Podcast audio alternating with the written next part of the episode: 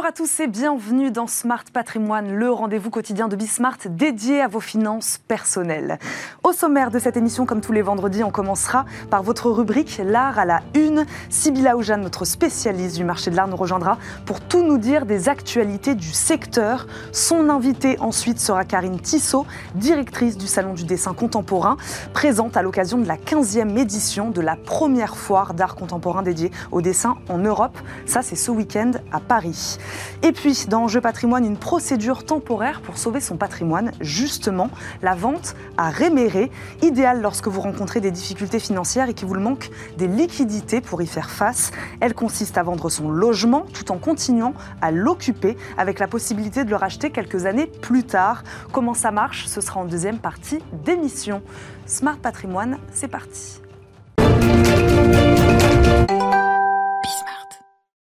Et d'abord, comme tous les vendredis, votre rubrique L'art à la une pour tout savoir des dernières actualités du secteur. Sybilla Ojane est avec nous. Bonjour. Bonjour Eva. Vous allez bien Sybille Cette semaine a été marquée par plusieurs records, je crois. Tout à fait, la deuxième partie de la collection Maclo a été vendue pour des montants inestimables alors que le marteau retentissait sous les applaudissements chez Sotheby's. La collection Maclo est désormais la collection la plus chère jamais vendue dans l'histoire des enchères publiques. Et donc si on la cumule avec la première vente qui a déjà été réalisée en novembre 2021, cette collection a été vendue pour plus de 922 millions de dollars avec une valeur moyenne par lot de 14,2 millions de dollars pour 65 œuvres vendues au total. Quelles sont les œuvres remarquables, Sybille, alors? Alors, ce qui a pas mal fait l'actualité, c'est ce Marc Rothko, l'œuvre numéro 7 qui a été réalisée en 1951 et qui est parti pour 82,5 millions de dollars. Il y a aussi un Sigmar Polke qui a été vendu, qui s'appelle Rasterbit mit Palmum, peinte en 1966, parti pour plus de 21 millions de dollars. Et enfin, un Sight Wombly, sans titre, réalisé en 1966, parti pour euh, près de 59 millions de dollars. Et puis au sein de la collection, deux artistes ont particulièrement explosé leurs estimations. C'était surtout en, la première vente en novembre qui a vu un William, Willem de Koning, euh, Untitled de 1961, qui est parti pour euh, près de 18 millions de dollars alors qu'il était estimé entre 7 et 10 millions. Et aussi Early Morning Happiness d'Agnès Martin qui a triplé son estimation et qui a presque atteint 10 millions de dollars. Un dernier record pour la route. Là, on passe du côté de la photographie avec euh, le violon d'Ingres réalisé en 1924 par Man Ray. Cette photo a été, euh, est désormais la photo la plus chère au monde jamais vendue dans des enchères. Euh, c'est cette fois-ci Christie's qui l'a adjugée pour 12,4 millions de dollars lors d'une vente consacrée aux artistes surréalistes. C'est un tirage unique à la gélatine argentique conservé dans les archives de l'artiste jusqu'en 1962 et qui dépasse largement le précédent record qui était euh, en 2011. C'était un paysage qui s'appelle Rhein 2 réalisé par Andreas Gurski, aussi vendu par Christie's pour 4,3 millions. Sibylle, la galerie David Zwirner propose un site de revente d'œuvres d'art. Exactement, c'est euh, la galerie David Zwirner qui s'investit euh, désormais sur le second marché.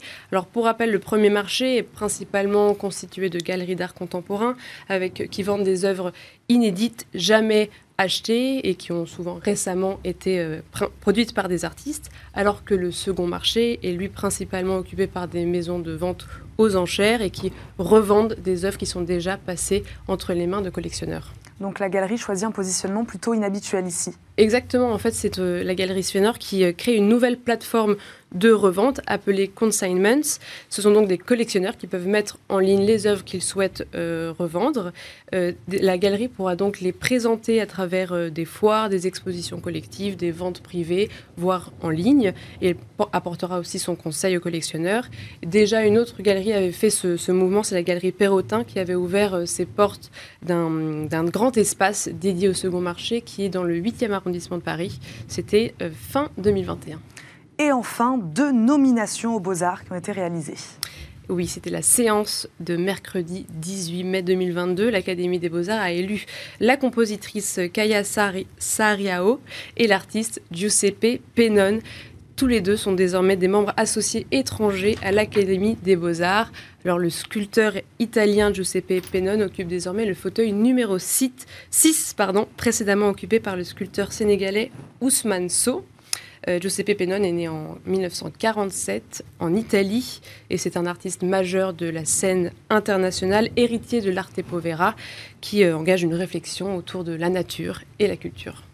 Merci Sybille pour ce tour d'horizon des actualités du marché de l'art.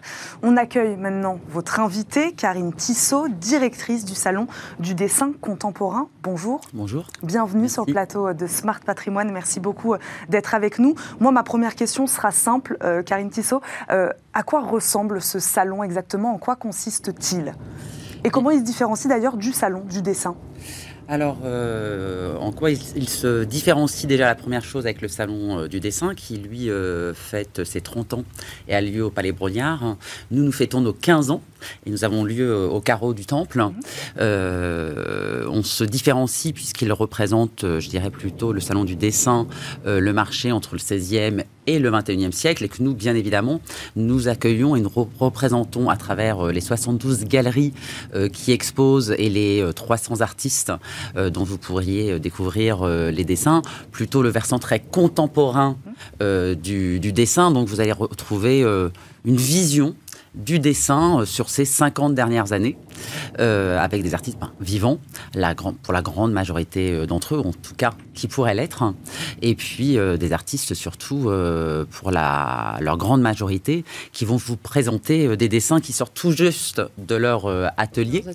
Et la chance que vous allez avoir, c'est souvent de les rencontrer, ben, parce que bien évidemment, ils ont envie d'être là, ils ont envie de vous rencontrer, et c'est ce qui nous différencie aussi d'un grand nombre de, de salons, c'est la chance que vous pourriez avoir de les, de les rencontrer. Vous avez essayé de créer un dialogue avec le Salon du dessin, parce que c'était important de faire ces deux événements la même semaine Bien évidemment. Hein. le Salon du dessin et Drawing and Art Fair, euh, ce sont ces 111 galeries et marchands euh, à Paris euh, pendant cette semaine, hein, en tout. Hein, donc 39 marchands au Salon du dessin, 72 galeries à Drawing and Art Fair. C'est une offre unique au monde. Euh, voilà, donc euh, on en est très fiers. Hein. Euh, Paris devient la capitale du dessin pendant cette, cette semaine et on a tracé effectivement des, ponts cette année. On sortait de la pandémie et pour nous c'était vraiment important de consolider ce, lien à travers un billet commun. Donc effectivement, pour 25 euros, vous pouvez visiter et le salon du dessin au Palais Brognard et dans Art Fair au carreau, au carreau du Temple. Donc là, c'est la 15e édition de Drawing Now Art Fair. Qu'est-ce qu'il en ressort? Ça fait déjà euh, deux jours euh, que, euh, les portes sont ouvertes.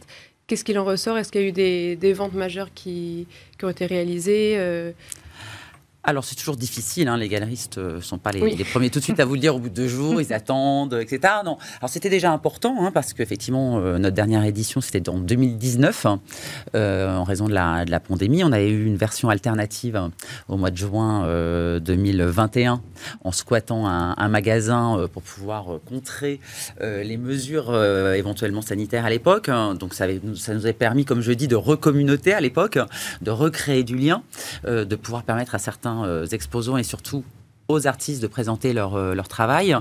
Mais là, c'est une grande fête du dessin. On retrouve le carreau du temple, mm. euh, on trouve les galeries, les artistes, et on sent vraiment de la part des collectionneurs une envie bien de, voilà, de réacheter, de réinvestir, euh, de, de, se faire plaisir, puisqu'effectivement, le dessin, c'est aussi un moyen d'entrer en collection, de se faire plaisir, euh, et puis aussi de pouvoir compléter une collection avec d'un artiste dont on pourrait déjà collectionner une peinture, une sculpture, et de compléter sa collection avec une œuvre plutôt dessinée.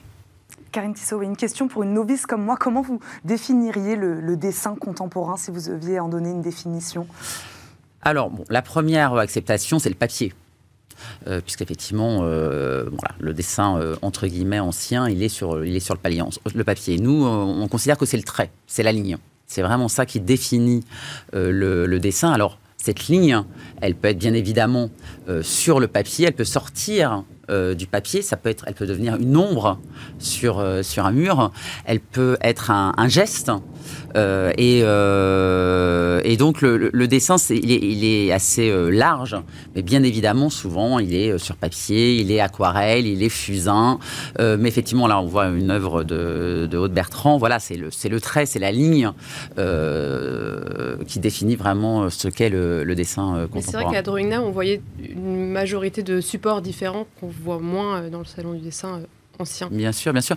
Bah, c'est ça qui nous, qui nous amuse, c'est ça qui, qui définit aussi. Euh, dans le... Oui, oui. Eh bien, on a, on a surtout une nouvelle génération d'artistes hein, qui s'est approprié ce, ce, médium comme principal médium d'expression.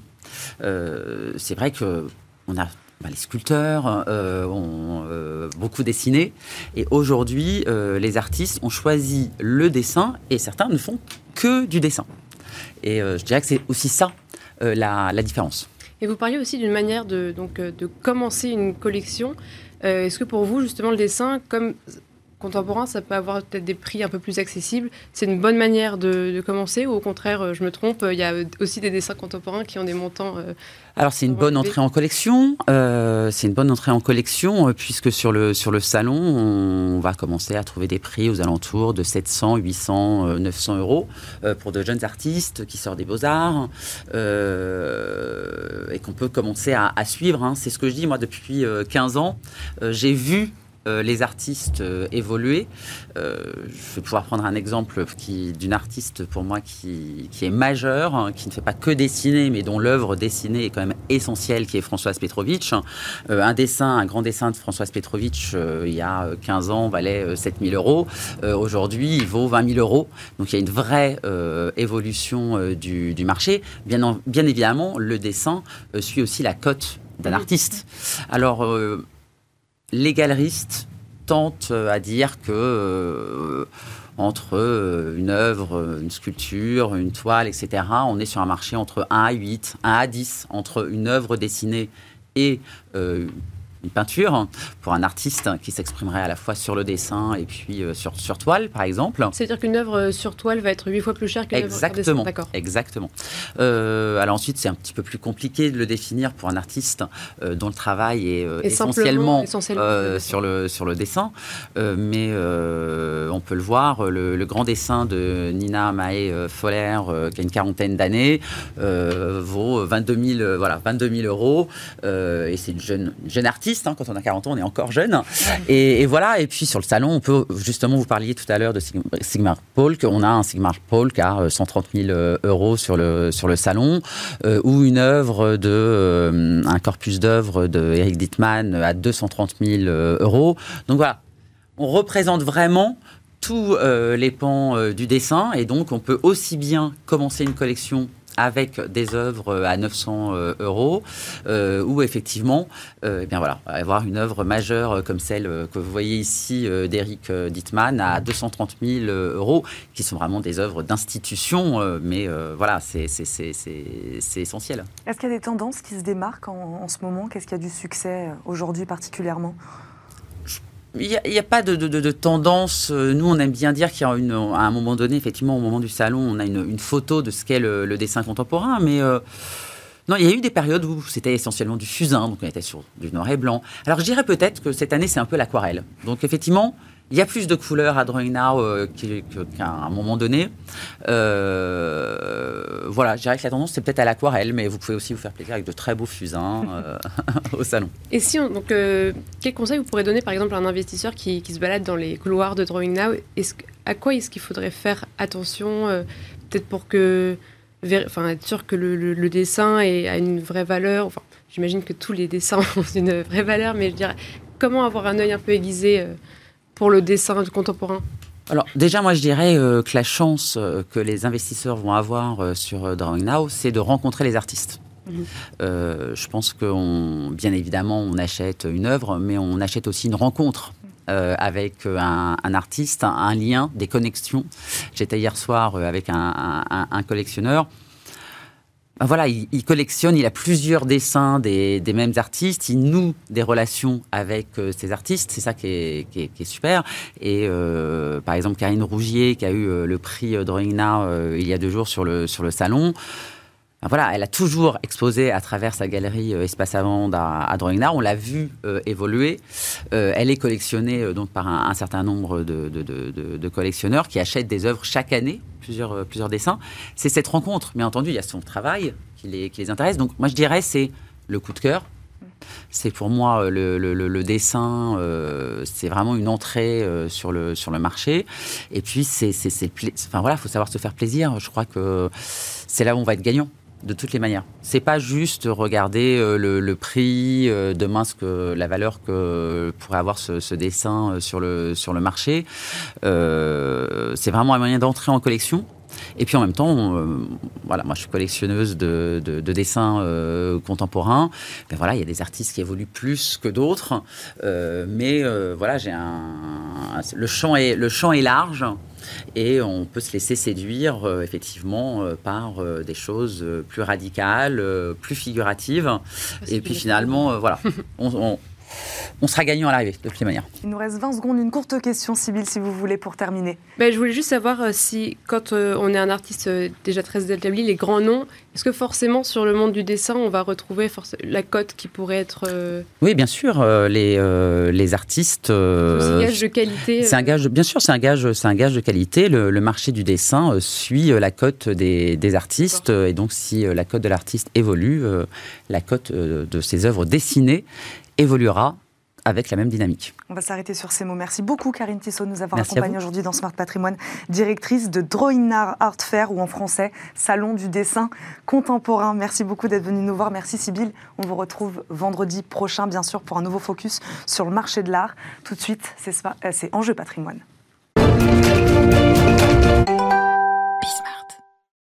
Et c'est parti pour Enjeu patrimoine où nous répondons chaque jour à une grande question liée à la gestion de votre patrimoine. Aujourd'hui, qu'est-ce qu'une vente à rémérer Vous êtes propriétaire d'un bien immobilier, vous rencontrez des difficultés financières et vous avez besoin de fonds pour y faire face. Pour les obtenir, il existe une possibilité, celle de vendre votre bien à rémérer, autrement dit avec une faculté de rachat. Comment est-ce que cela fonctionne? Réponse tout de suite avec notre invité, Anne-Laure Moisset, avocate chez GMBA Avocat, membre de Walter France. Bonjour. Bonjour. Bienvenue dans Spart Patrimoine, Anne-Laure Moisset. Merci beaucoup d'être avec nous. Expliquez-nous alors très concrètement en quoi consiste une vente à rémérer. Donc, comme vous l'avez euh, rappelé, la vente à rémérer, en réalité, c'est un instrument de crédit qui va permettre en fait de vendre un bien, alors immobilier ou non pour le coup. Euh, et la petite particularité par rapport à une vente classique, c'est que le, le, vendeur va avoir la faculté de racheter son bien dans un délai qui sera déterminé dans l'acte initial. Quelle est la différence avec le portage immobilier? Vente à réméré, portage immobilier, c'est complètement différent? Oui, c'est euh, deux choses qui, sont, qui, sont, complètement différentes. On va rentrer donc dans les conditions hein, euh, d'accès évidemment à ce contrat. Euh, dans quel cas il peut être utile déjà? Pour quel profil de vendeur? Je le disais, hein, là des gens avec des difficultés financières. Voilà, est-ce qu'il y a un profil particulier? Alors effectivement, à l'origine, la vente à réméré était plutôt basée sur le domaine du droit immobilier. Hum. Et donc le profil type du vendeur, euh, c'est une personne qui se retrouve en situation de surendettement, mmh. mais qui est propriétaire de son bien euh, immobilier. Donc dans ce cas-là, elle a la possibilité effectivement de vendre son bien. Euh, avec le prix de vente, ça va lui permettre d'assainir sa situation financière. et pendant le délai qui, qui, lui est imparti pour justement exercer sa faculté de rachat, elle a la possibilité d'aller voir des banques et en fait de solliciter le financement de, de son bien, pour le racheter. C'est un contrat qui est beaucoup utilisé aujourd'hui en France Non. Pas du tout. Pas du tout. Pas du tout. Il a été très utilisé à l'époque donc en droit immobilier. Euh, dans les années 80, il y a eu un petit, euh, un petit rebond. Euh, sur, ce, sur ce type d'opération, mais dans un domaine complètement différent, qui était celui des valeurs mobilières. parce qu'il y avait des particularités justement en droit financier, mhm. Euh, qui donnait tout l'intérêt euh, à cette vente à réméré. Mais depuis, on a eu d'autres instruments euh, qui ont fait que même dans ce domaine-là, la vente à réméré est finalement très peu utilisée aujourd'hui. Mais pourquoi l'est-il si peu? Parce qu'il y a d'autres instruments, c'est ce que vous nous dites, oui, qui sont plus simples, plus, plus accessibles. Simples et plus performants pour ce genre d'opération. Donc alors expliquez-nous quels sont les freins alors d'accès à ce type de contrat puisqu'il n'est pas si facile d'accès, si je comprends bien. Alors les freins à ce type de contrat, alors le premier frein, ça peut être le coût financier puisque en réalité, quand vous exercez votre faculté de rachat, mmh. vous avez l'obligation euh, de rembourser le prix, sachant que le prix peut être inférieur, mais il peut également être supérieur au prix qui a été payé lors de la vente initiale. Donc, euh, vous remboursez le prix mmh. et en plus, on peut prévoir des frais supplémentaires. Donc, il y, a, un vrai frein au niveau des, frais applicables. Le deuxième frein, euh, et notamment pour le coup en valeur immobilière, c'est que quand vous êtes acheteur, mmh. en fait, vous n'avez aucun contrôle sur la suite des événements. C'est-à-dire le vendeur est le seul à pouvoir décider d'exercer ou non sa faculté de rachat. C'est-à-dire, notamment en valeur immobilière, si vous avez une chute très importante de la valeur euh, de, titres, mhm.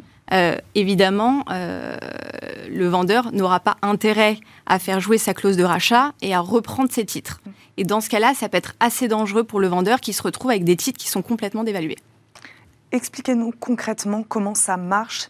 Donc là, voilà, je rencontre des difficultés financières. Je ne peux pas aller euh, me réendetter auprès des banques puisqu'elles ne veulent pas de moi. Exactement. Euh, je veux utiliser ce, contrat-là. Euh, voilà, quelles sont les étapes à respecter? Je commence par quoi? Alors les premières étapes, c'est d'aller voir euh, un agent immobilier, mmh. parce que pour le coup... Euh, On a besoin d'une tierce personne pour, euh, pour effectuer ce Exactement, bah, surtout pour en fait mettre en relation les différentes parties, parce que vous, vous souhaitez vendre votre bien, mmh. mais la vente à réméré, déjà tous les agents immobiliers ne pratiquent pas forcément ce type de mmh. vente, et effectivement pour trouver les interlocuteurs, c'est quand même une certaine particularité, c'est pas une vente classique. On a besoin d'un notaire aussi, peut-être Tout à fait. Oui. Tout à fait. C'est les notaires qui euh, vont rédiger l'acte de vente, mhm. quand on est en matière immobilière en tout cas, euh, comme dans une vente classique. Pour le coup, euh, il y aura une publicité de la même manière. Les choses sont exactement les mêmes que mhm. pour une vente pure, pure, et simple. Donc ensuite, deuxième étape, une fois qu'on a rencontré son agent, son agent immobilier, il faut trouver un acquéreur aussi, j'imagine. Exactement. Peut-être grâce à l'aide de cet agent, Exactement, de cet parce agent que vous, immobilier. En tant que personne physique mm. lambda, trouver un, un acquéreur, effectivement, c'est un peu délicat. Et donc ensuite, les prochaines étapes Prochaine étape, comme dans une vente classique, vous vous rendez chez le notaire et vous faites un, acte, euh, donc un acte de vente mhm. qui va prévoir cette petite particularité qui est la clause de rachat, qui sera offerte effectivement au vendeur. Donc la, chose euh, sur laquelle il faut être attentif, c'est le délai, parce qu'on a un mhm. délai maximum de 5 ans euh, qui peut être prévu pour la faculté de rachat, mais elle peut évidemment être inférieure. Donc ça, il faut vraiment faire attention quand on le fixe, euh, le fixe dans l'acte, notamment en matière immobilière, quand c'est effectivement pour euh, assainir sa situation euh, financière et aller rechercher du crédit. Il est préférable de prévoir un délai un peu plus long mhm. pour se laisser un peu, un peu le temps de souffler et, de chercher les crédits nécessaires. On va en parler hein, justement de cette, cette faculté de rachat. Quelles sont les prochaines étapes? Oui, c'est ça que j'ai envie de vous poser comme question. C'est-à-dire, une fois qu'on a effectué ce contrat-là, qu'est-ce qui se passe? Quelle rente euh, ce, vendeur touche tous les mois? Est-ce qu'il continue d'occuper ce logement? Voilà, expliquez-nous exactement euh, la suite. Effectivement, quand on, est en, quand on se retrouve en droit immobilier, euh, tout l'intérêt va être de ne pas perdre son logement, de mmh. continuer à y vivre.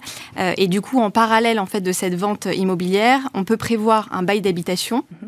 Donc le vendeur finalement va continuer à résider euh, dans, son, dans son logement et en contrepartie, il devra payer tous les mois un loyer euh, au vendeur. Quel est l'intérêt Quel est l'intérêt justement pour l'acquéreur, pour l'acheteur de ce type de contrat? Alors pour l'acheteur, bah, c'est un investissement financier. Hein. Euh, étant précisé que l'intérêt majeur pour lui, c'est qu'il a une garantie qui est assez hors du commun, puisqu'en réalité, il est déjà propriétaire du bien. Mmh. C'est-à-dire que si le, le vendeur n'arrive plus à payer les loyers ou n'arrive pas à, recouvrer les fonds nécessaires pour exercer la faculté de rachat, dans ce cas-là, euh, l'acheteur reste propriétaire du bien. D'accord. Donc c'est la meilleure garantie qui puisse être offerte à un investisseur. Mais le risque, c'est aussi que le vendeur veuille racheter son bien dans ce délai de 5 ans sans prévenir, peut presque? Oui, mais est-ce que c'est un risque? Pas forcément, puisque dans tous les cas, lui, pendant cette période-là, il aura touché des loyers. Euh, et, le montant qui sera remboursé pourra être le même que celui euh, finalement euh, fixé dans l'acte initial. Donc ça reste un investissement plutôt, plutôt rassurant. Dans les faits, est-ce que le vendeur il vraiment, il assainit vraiment ses finances? Il y arrive? En matière immobilière, euh, c'est pas automatique pour le coup. Autant euh, quand on parle de, titres, euh, c'est vrai que la plupart du temps, les facultés d'exercice, pour le coup, sont exercées sans, trop de difficultés. Mhm. Mais c'est vrai qu'en matière immobilière, euh, non, c'est pas, c'est loin d'être automatique. Pour revenir sur, cette, sur ce rachat du bien, est-ce que le vendeur doit remplir des conditions? Précise pour pouvoir acheter son bien Alors pour acheter le bien, pour le coup, c'est euh, assez simple. Euh, ce qu'on impose effectivement au vendeur, c'est simplement d'exercer son intention, mmh. euh, d'exercer la faculté de rachat dans le délai qui est prévu. ensuite, pour pouvoir récupérer par contre la propriété du bien, il a l'obligation en outre de, de, rembourser le prix ainsi que les frais. Et c'est qu'à ce moment-là, euh, qui pourra effectivement retrouver la propriété de son bien. Étant précisé euh, que le paiement peut pour le coup intervenir postérieurement au délai qui est fixé, donc le délai de 5 ans. D'accord. C'est-à-dire que pendant les 5 ans, mm. vous exercez votre, euh, votre faculté de rachat, mm-hmm. mais par contre, le paiement peut intervenir au-delà de ce délai de 5 ans. Pourquoi 5 ans? C'est un délai, je pense, qui a été fait pour que, pour que d'un point de vue notamment fiscal, mm. la vente soit quand même limitée dans le temps. Parce qu'effectivement, vous avez des dispositions euh, fiscales qui permettent à l'inventaire éméré, c'est d'ailleurs tout son intérêt, euh, de ne pas être taxé une seconde fois. Donc, euh, je pense que c'est pour ça que l'administration, effectivement, a fixé aussi des, délais assez courts. Avantages fiscaux, c'était important de le, préciser aussi, oui.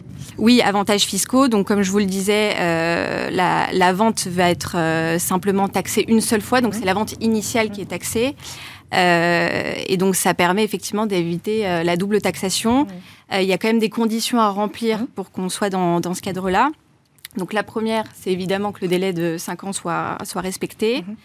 La seconde, c'est que cette faculté de rachat soit prévue dans l'acte initial de vente. C'est-à-dire que si vous le faites par acte séparé, ça ne fonctionne pas. L'intention de rachat doit également avoir une date certaine pour que ça fonctionne. Et enfin, ça doit être exercé par le vendeur ou bien par un sous-acquéreur. Anne-Laure Moisset, on n'en a pas parlé. Est-ce qu'il y a des types de biens pour lesquels ce contrat serait plus adapté ou non? D'ailleurs, tout à l'heure, vous nous disiez que ce n'était pas forcément applicable qu'aux biens immobiliers.